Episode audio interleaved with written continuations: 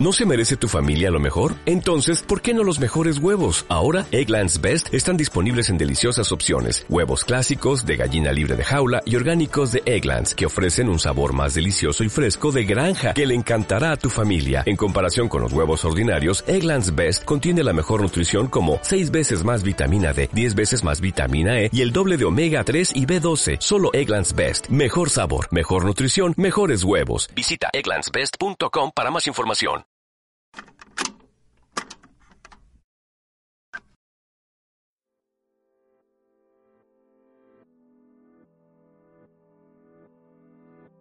Se cumplen 33 años de aquel terremoto de 1985 que afectó gravemente en la Ciudad de México, Michoacán, Jalisco y otros estados de la República Mexicana. Al ver la gran tragedia, todo el pueblo mexicano salió a prestar ayuda y a dar su máximo esfuerzo para apoyar a nuestros hermanos damnificados. Comida, bebida, ropa y techo fue lo menos que se aportó, porque la prioridad fue buscar entre los escombros a la gente que estaba atrapada. No faltaron manos, todos se unieron como la gran nación que somos para aportar su granito de arena.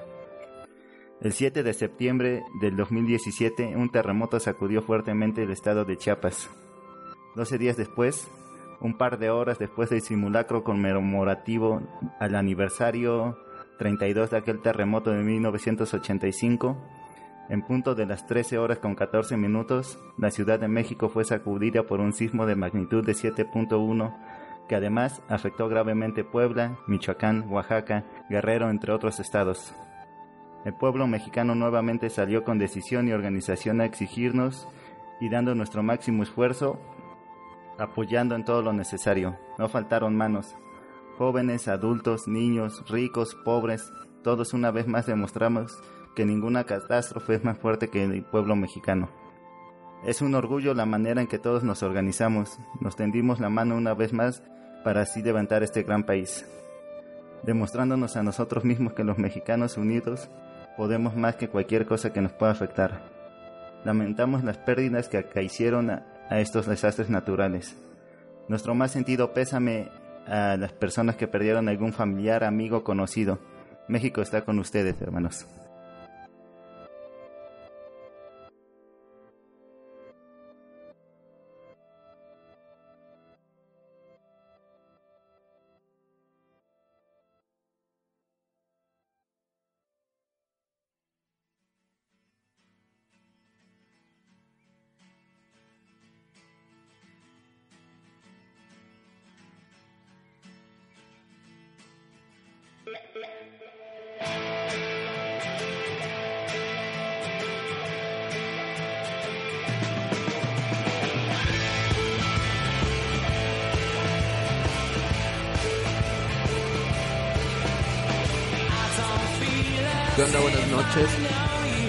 El sexto episodio de Solo para Locos. Espero lo disfruten tanto como nosotros. Y pues esta semana se celebraron las fiestas patrias. Nosotros como cada año no puedo dejar de pasar la hermosa costumbre de que lo celebremos como Dios manda, con mucho bailongo, con mucho tequila y dándole a todo lo que da. ¿Tú cómo te la pasaste, amigo? ¿Qué tal te trata la cruda a tus 25 años? Ya casi para cumplir 26 y llantita de 30. Ya, ya, de por sí nunca me ha tratado bien, ¿no? Pero creo que cada vez me trata peor y yo siempre en la noche de fiesta estoy hablando con la cruda. No, cruda, ahora sí, mira, yo te aprecio, cruda. No vayas a ser manchada conmigo como siempre lo has sido. Y cada vez pega más duro, ¿no? Lo mejor es momento de retirarse o ya hablar cara a cara con la cruda y decir, a ver, ¿cómo va a estar la onda entre tú y yo? eh, estuvo bueno, eh, a pesar de, la crudita, pues después una desvelada, recoger al otro día, pero sí estuvo bueno la comedera y bailongo, echando ahí en Tecaila. Eh, la pasamos bastante padre y pues ya a reactivarse, ¿no? Para empezarle el lunes con todo. El miércoles se hizo el simulacro, que es conmemorativo al temblor del 85 y que fue hace un año. Entonces, pues estuvo, creo, bastante organizado, pero hubo gente que vi que se alteró demasiado. No sé si no recordaban que se hacía el simulacro o si les llegaba algún mal recuerdo del año pasado, del 85. pero hubo gente que se espantó bastante, estaban llorando, estaban gritando que si se iba a temblar, que no sentían, eh, estaban muy, muy sacadas de onda, ¿no? Inclusive a mí me decía una señora que para ella no se debería de hacer el simulacro el 19 de septiembre, que debería de ser en otras fechas porque la gente recuerda, se le viene a la cabeza otra vez lo que, lo que pasó, si perdieron algún familiar o algún amigo, pues se acuerdan de eso, entonces es cuando empiezan a llorar, empiezan a alterarse y que ella se daría más justo que fuera en, en otras fechas.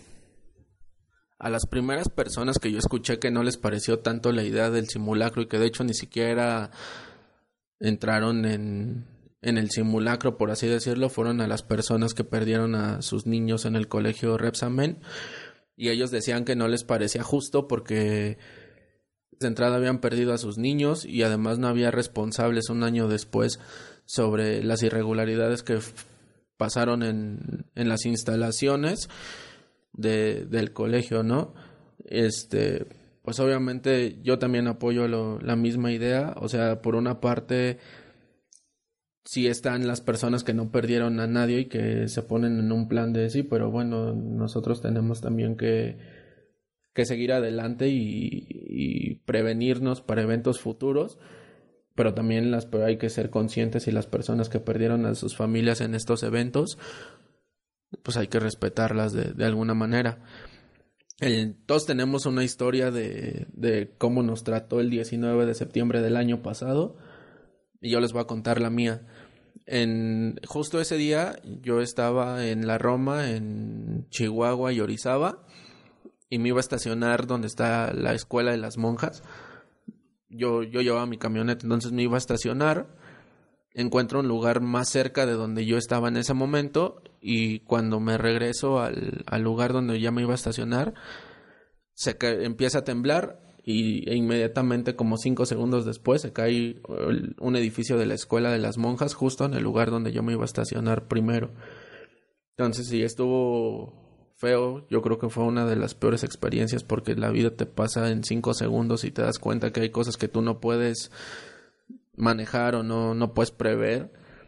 Y pues obviamente fue un impacto para mí. Eh, después en ese momento pues me empezaron a pegar en las ventanas y, y todo. Yo creo la gente intentando que ya no siguiera yo avanzando porque pues la gente se estaba como metiendo entre las calles para, por si se caía algo, pues no les fueran a pegar. Obviamente, pues yo no iba a avanzar.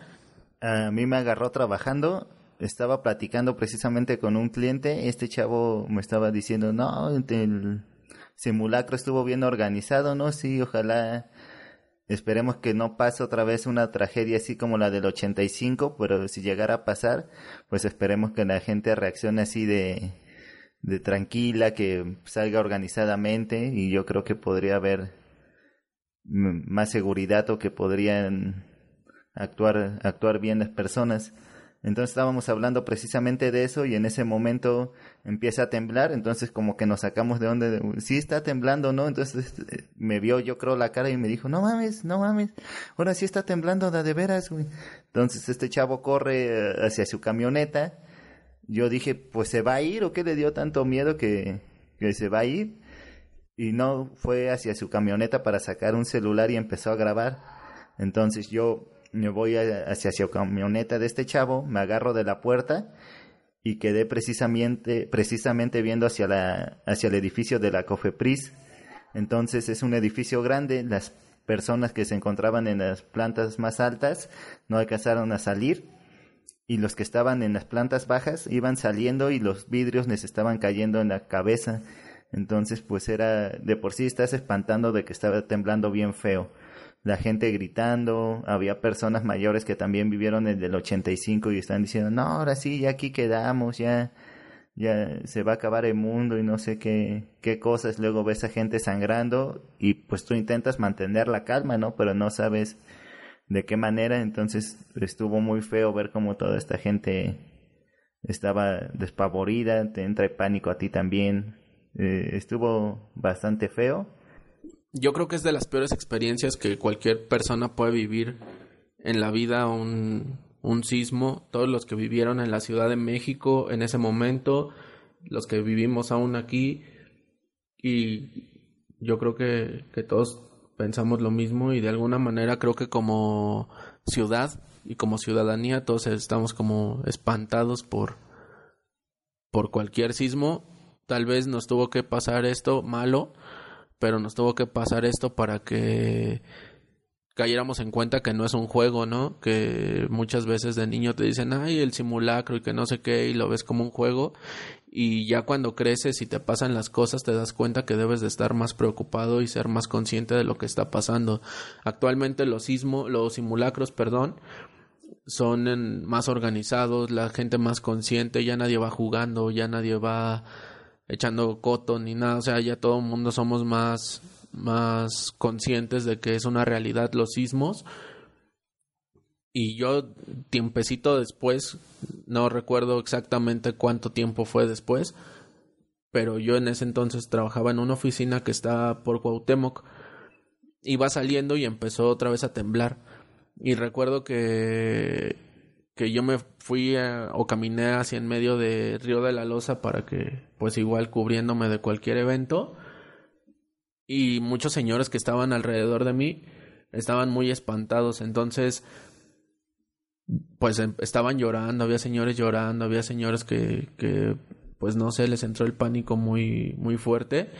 Y dentro de todo creo que lo, lo primero que pensé fue en tener calma y siendo yo una persona controlada pudiera yo apoyar más que si me descontrolara y traté de apoyarlos a, a, estos jóvenes y señoras que y señoras, niños, todos los que estaban espantados por el sismo que, que pasó.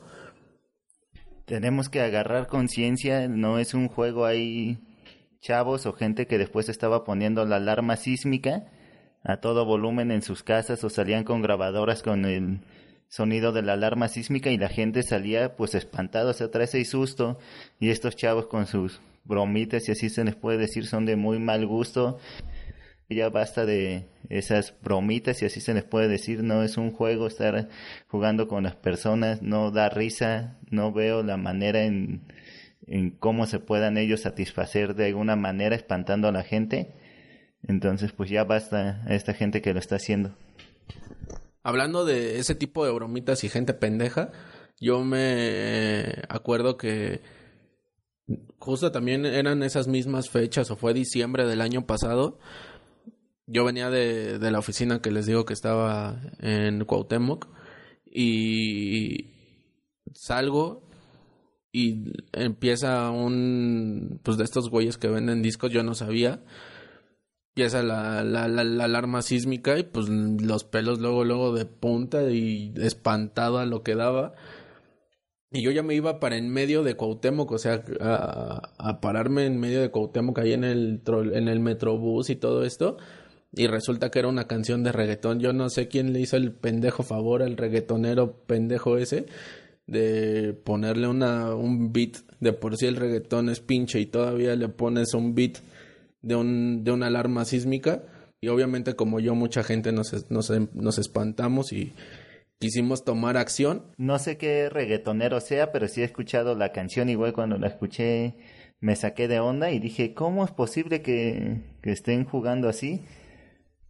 Pero no sé, creo que también en el 85 Chicoche sacó una canción unos días después de, de Temblor y fue un exitazo, ¿no? Pero este que me tocó a mí con este reggaetonero, pues sí no, no la comparto en absoluto. Pero sí quiero hacer mención que ya basta de faltarle el respeto a Bad Bunny. No me parece justo que se le esté faltando el respeto a este gran hombre, porque él me salvó la vida. Yo, para que lo sepan, estuve en coma tres meses. La enfermera prende el radio y en esa estación de radio sale una canción de Bad Bunny. Entonces inmediatamente desperté del coma para apagar la radio. Bad Bunny para mí es como si estuvieras escuchando un disco de Capulina, pero con un beat.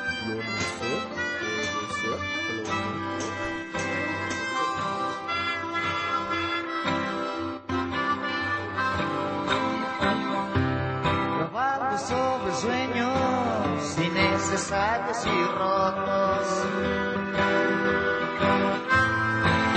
Prisionero iluso de esta selva cotidiana. Y con hoja seca, tumbada en el viento, vuelo imaginario sobre historias de concreto.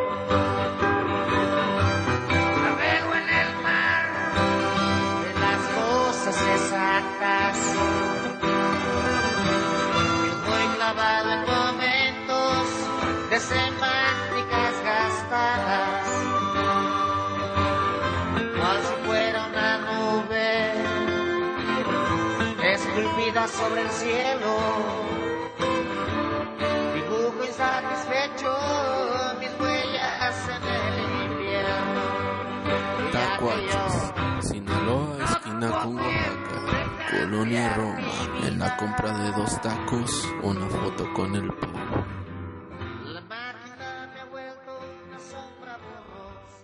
Y siguiendo con este tema, hay varios datos interesantes que, que sucedieron en, en ambos eventos.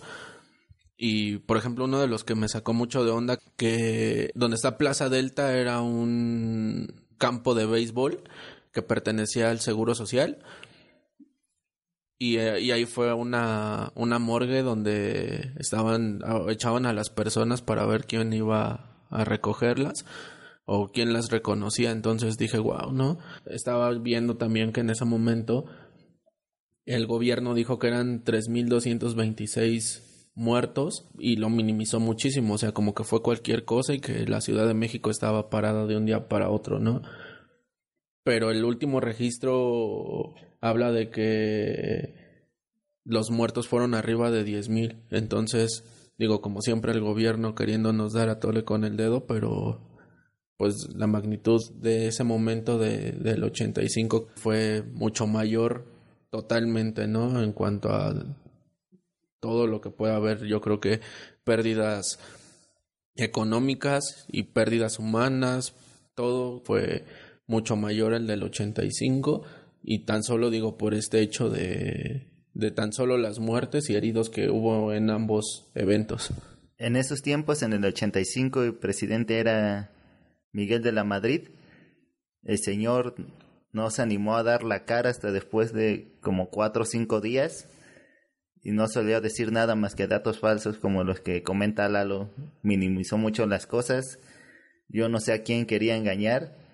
Dio la cara cinco días después, habló poquito y de ahí otra vez se escondió un ratote y faltaban poquitos meses para que fuera el Mundial de 1986 en México. Entonces, al parecer, pues se iba a cancelar, inclusive Alemania pidió la sede para el Mundial que ellos estaban preparados. La FIFA al ver esto, pues dijo, no, oye, no vamos a cancelar el Mundial para empezar, pues ya está todo para que sea en México y les va a servir mucho a ellos esa ayuda económica que recaude el Mundial para su país, entonces pues no, no lo vamos a cancelar en México. Entonces sale el presidente Miguel de la Madrid a dar la inauguración del Mundial y pues toda la gente lo abucheó, ni siquiera se escucha claramente lo que dijo porque toda la gente lo estaba abucheando, o sea, no salió a dar la cara, no prestó ayuda, estaba engañando a la gente con datos falsos. Y pues algo similar pasó también el año pasado con Enrique Peña Nieto, que también se tardó un rato en dar la cara y salió a decir puras tonterías. Yo creo que de las ventajas que pudiéramos hablar del evento del año pasado y que se ocuparon muchas cosas a nuestro favor fue como la buena aplicación de redes sociales, ¿no? Muchas personas al caerse las señales y no tener comunicación con sus familias pudieron hacerse de Facebook, WhatsApp, no sé, cualquier red social que, tuvieran a la mano para comunicarse con amigos y familiares y saber el estado en el que se encontraban.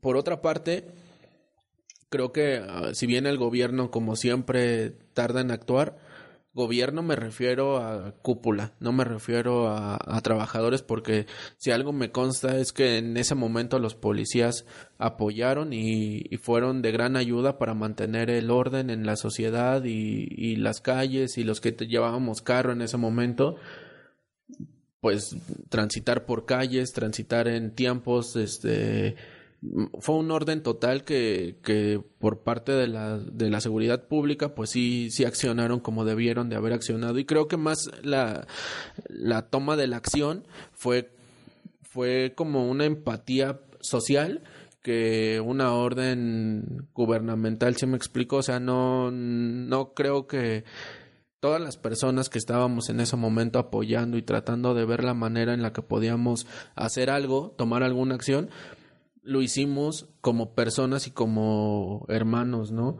No lo hicimos con como con intenciones de otras cosas y eso se puede ver hasta en la ayuda que hubo. Nosotros estábamos recordando cuando estábamos planeando el, episodio que, por ejemplo, no sé, el, el, sismo fue a la una y cuarto de la tarde y a las 10, 11 de la noche ya estábamos todos organizados. O sea, la ayuda ya era total, había mo mucho motociclista que prestó su apoyo para llevar es, la, la, ayuda que, se, que otros estaban juntando en, en, en sus motos y así evitar tráfico, hacerlo mucho más rápido las personas que, que, fueron a ayudar a sacar a gente de los escombros lo hizo inmediatamente, la ayuda en cuanto a comida, agua, víveres, todo lo que tuviera que ver con víveres ya estaba y fue creo que todo esto que, le, que estoy diciendo pues los que viven en el DF y los que no no lo viven acá pero más o menos se enteraron pues fue rapidísimo. O sea como les digo el sismo una y cuarto y no sé diez once de la noche ya estábamos todos organizados y ya todos teníamos algo que con qué aportar o con qué ayudar. Toda la gente le tendía la mano a alguien, ¿no? Sin, sin esperar algo a cambio. A mí me tocó ir a ayudar un par de días después a un amigo a sacar sus cosas porque le dijeron que ya no, su edificio ya no estaba habitable, que se podía caer. Entonces fui a ayudarle a sacar sus cosas a este chavo y no tenía cómo llevárselas para donde iba a ir y llegó un señor que ni siquiera conocía, creo que vivía como tres calles para allá y escuchó lo que estaba pasando y llega el señor en un camioncito, en una camioneta grande y dijo, ten, la presto para que lleves tus cosas. Y pues este chavo no quería, dijo, no, ¿cómo crees? Pues tú ni me conoces. Y le dijo, no, no importa, pues te, te echo la mano, hermano, yo sé que te ves buena persona, ahorita lo necesitas y sé que no, no te vas a llevar mi, mi camioneta, pues mañana me la traes sin ningún problema cuando puedas. Aquí están las llaves. Y es bastante chido ver cómo todos estaban organizándose, unos donando cosas, otros recolectándolas. Sí hubo un momento en que ya estaban diciendo que ya no llegara más gente a los lugares donde se habían caído los edificios, que se les agradecía mucho, pero que ya eran demasiados, que inclusive ya hasta podíamos estorbar no nos quedábamos como así, ¿no? De, bueno, ya no voy a ir a ayudar, ya me voy para mi casa. Se buscaba otra forma en la que, bueno, no voy a ayudar a eso, pero voy a ayudar a otra cosa. Aquí en, en la colonia donde vivimos, creo que somos una colonia que si bien no nos hablamos entre todos, somos solidarios entre todos. Y digo, son de las cosas que en su momento no dije y que realmente creo que no, no hace falta decirlo pero creo que no lo hago por mí, sino por el reconocimiento a todas las personas que viven aquí.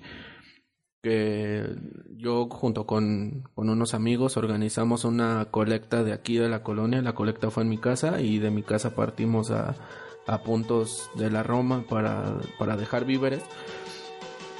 Y, y pues fue una colecta gigante, o sea, sí, no, yo me sorprendí mucho de la cantidad de, de cosas que, que había. Como digo, no es un reconocimiento para mí ni es algo por lo que yo tenga que presumir que hice o que no hice, pero creo que sí es un reconocimiento a la gente que vive aquí. Y qué bueno que sigan existiendo este tipo de personas, si nos organizáramos juntos para todo como lo hicimos en esta ocasión,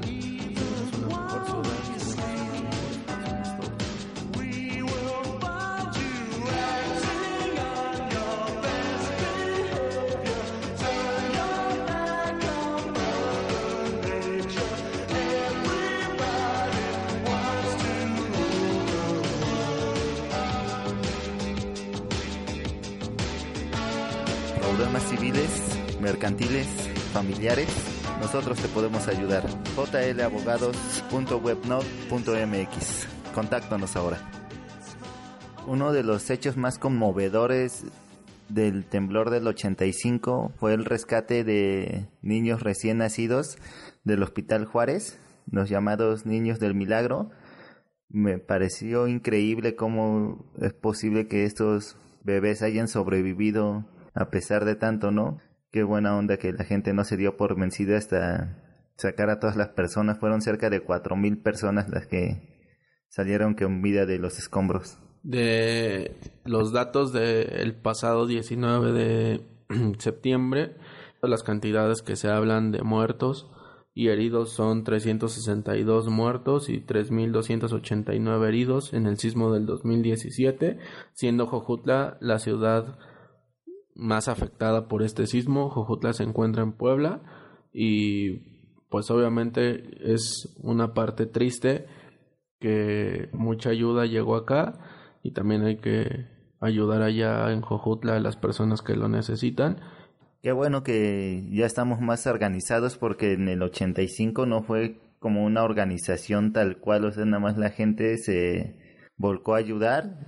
Ahorita todos agarraban una tarea, si no, si veían que medio estorbaban, pues iban y hacían otra cosa, se estaba más organizada.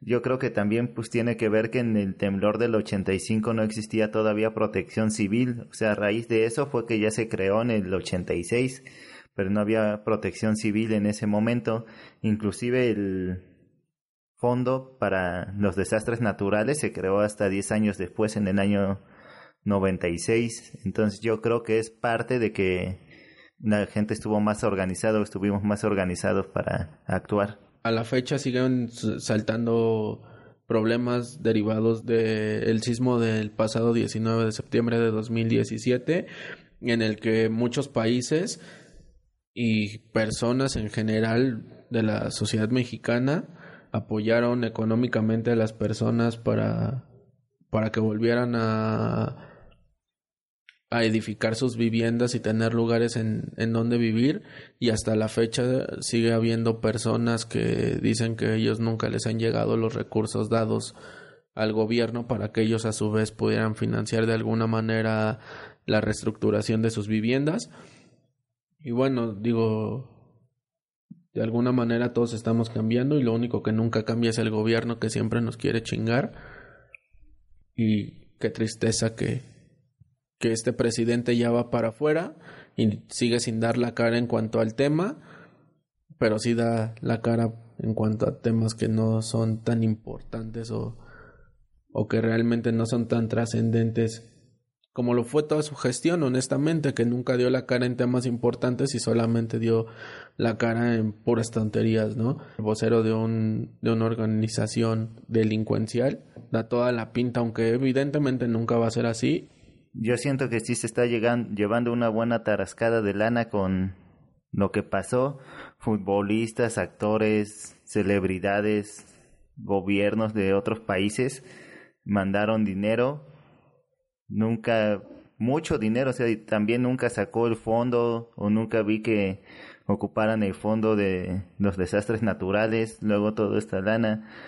Hubo videos donde se estaban robando las despensas de que la gente juntaba a raíz de eso fue que se estaba pidiendo que se marcaran las latas, que le pusiera uno un mensaje de apoyo ahí a las latas para que así ya no las pudieran revender o no las pudieran ocupar, pues nos íbamos a dar cuenta que eran de las que se estaban robando. Entonces todavía encima de que no sacan la lana del fondo, se robaron un buen de lana de la gente que dio y todavía se estaban robando lo que estábamos recolectando, ¿no?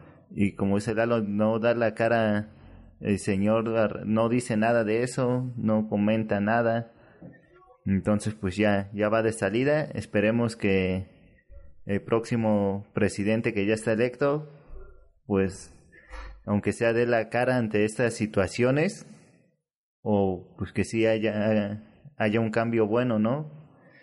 También él, ahorita que se empezó la, ya la construcción del muro, en El Paso, Texas, salió a rectificar su postura de que él no está de acuerdo con el muro, que va a hablar con Donald Trump para intentarlo convencer de que eh, hacer un muro no, no sirve de nada, pero que no va a entrar en conflictos con él, que si el señor no entiende, él no se va a enganchar y no, no va a generar un conflicto entre México y Estados Unidos. De los acuerdos que llegó Trump con López Obrador previo a, más bien cuando justo se, se, nombró presidente electo o presidente virtual en ese momento, el acuerdo era que iban a aguantar lo del muro, iban a, a renegociar lo, lo del TLC, iban a hacer como planes a futuro en cuanto a naciones, pero el INEGI sacó las cifras de muertos y violencia generada en el país. Y inmediatamente, como a los cinco minutos, Trump pone un tweet donde dice, como pidiendo disculpas a López Obrador en una especie de, de, de justificación, diciendo que, perdón, llegamos a un acuerdo, pero pues tú mismo me estás dando tus estadísticas de violencia que tienes en el país y pues cómo no quieres que inicie mi muro, ¿no? Yo lo que quiero es que no vengan y, hagan su desastre por acá y allá lo, tienes tú en la mera casa, ¿no? Entonces, de, la estadística del mayor estado donde había más muertes era Colima y estaba catalogada como una de las ciudades más peligrosas del mundo. De hecho, decían que en Colima había más muertos que, que en Irak, que en Israel y que en todo el Medio Oriente donde estaba la guerra. Y, y pues obviamente fue lo que generó el conflicto por lo que decidió Trump en ese momento publicar ese tweet donde se reanudaban las, los planes para la construcción del muro. Y justo hoy, 23 de septiembre de 2017, inician las construcciones de este. Comparto completamente que la postura de, de Andrés Manuel de que pues un muro no es la solución, siento que no hay que dividir fronteras. En lo personal creo que los mexicanos que van hacia Estados Unidos a emigrar son buena mano de obra, van a trabajar, van a, buscar un sustento para sus familias, no creo que vayan a, a robar, no creo que vayan a, a hacer cosas malas, por lo menos en su mayoría yo creo que todos sí se van a partir el lomo para mandar dinero hacia, hacia sus familias. Y sí exhorto a Andrés Manuel a que cumpla esas palabras que tanto dice de que si el mexicano va a emigrar, que lo haga por gusto y no por necesidad. Entonces esperemos que lo cumpla porque ahorita pues han salido varias noticias, ¿no? De cosas que dijo y como que ya se, se quiere echar para atrás. Esperemos que no sea así. Yo sigo confiando en él. Entiendo de alguna manera la postura de Trump, más no la comparto. Porque tiene razón, realmente mucha violencia sí es ejercida por inmigrantes, también él no se da cuenta que la violencia también la tiene en la casa. O sea, vender armas o armamento como si fuera pan, pues obviamente pues no es la respuesta. Deberían de regular un poco más la cuestión de las armas y, y posiblemente hasta ni habría problemas, ¿no? A lo mejor se habla de inseguridad, pero los asesinatos en escuelas, todo este tipo de cosas, pues no, no, ni siquiera son mexicanos los que están haciendo este tipo de asesinatos, ¿no? Sí creo que debe de existir un poco más de tolerancia. Honestamente, el país vecino creo que lo que está fomentando más allá de una organización es un descontrol y una especie de racismo o una subdivisión al racismo. Comparto más la idea de otras personas que he escuchado y he leído, que si bien dicen que sí, el muro es nuestro problema y si es su bronca de ellos, pues ya que sea su bronca y nosotros debemos de arreglarnos de alguna manera. Como digo, no estoy diciendo que, que por eso no nos preocupe lo que pasa en el exterior y, y como Andrea Legarreta con China. Obviamente así no es, pero sí hay que preocuparnos también nosotros un poco por lo que tenemos adentro y trabajar un poco por nuestro país, todos desde adentro. Para los hermanos mexicanos que están en, del otro lado, allá en Estados Unidos, Luego le, les ponen el pie, ¿no? A los que van inmigrando para allá son los primeros que les ponen el pie, son los primeros que empiezan a dar información para que los deporten. Cuando somos paisanos, creo que en vez de hacer esas actitudes, pues deberían de tenderle la mano a, a su paisano o si no le tienden la mano, por lo menos no ponerle pie, ¿no? Creo que hemos demostrado como a raíz de los temblores que y otras causas, marchas y todo eso, que los mexicanos unidos pues somos muy fuertes, pero cuando estamos ya en otros países y llega un compañero mexicano, un paisano mexicano, no le damos la mano como debería de ser, ¿no? No le digo, no digo que les abran las puertas de su casa, pero pues por lo menos no les pongan el pie. Espero que hayan disfrutado este sexto episodio de Solo para Locos. Se vienen cosas bien chidas, estamos planeando cosas más grandes. Gracias a todos los que nos escuchan. Quiero enviarle también de una vez saludos a Elena Molina, a Nilu Leal, Noami Varela, Marisol Miranda, María de la Cruz, Sharon Granada y gracias a, a todos ustedes por estarnos escuchando. Espero lo disfrutaran este episodio. Nos vemos la próxima semana. Señor Enrique Peña Nieto es un tonto, pero era nuestro tonto. Buenas noches. construir un muro de muy buenos materiales y la verdad no veo cómo sin productos nacionales. Si quieren cerrar fronteras, eso no nos quita el sueño, que al fin en cualquier lugar donde quiera la aprendemos. Si quieren cerrar fronteras, una cosa yo les juro, nosotros no pagaremos ni un peso por ese muro.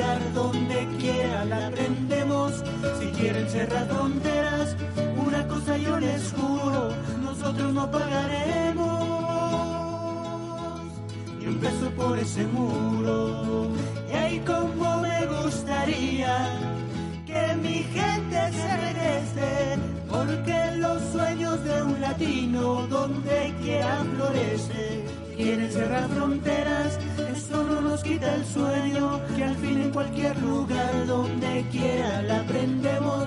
Si quieren cerrar fronteras, una cosa yo les juro, nosotros no pagaremos ni un peso por ese muro. Si quieren cerrar fronteras, eso no nos quita el sueño, que al fin en cualquier lugar donde quiera la aprendemos si quieren cerrar fronteras, una cosa yo les juro, nosotros no pagaremos. Y empezó por ese muro.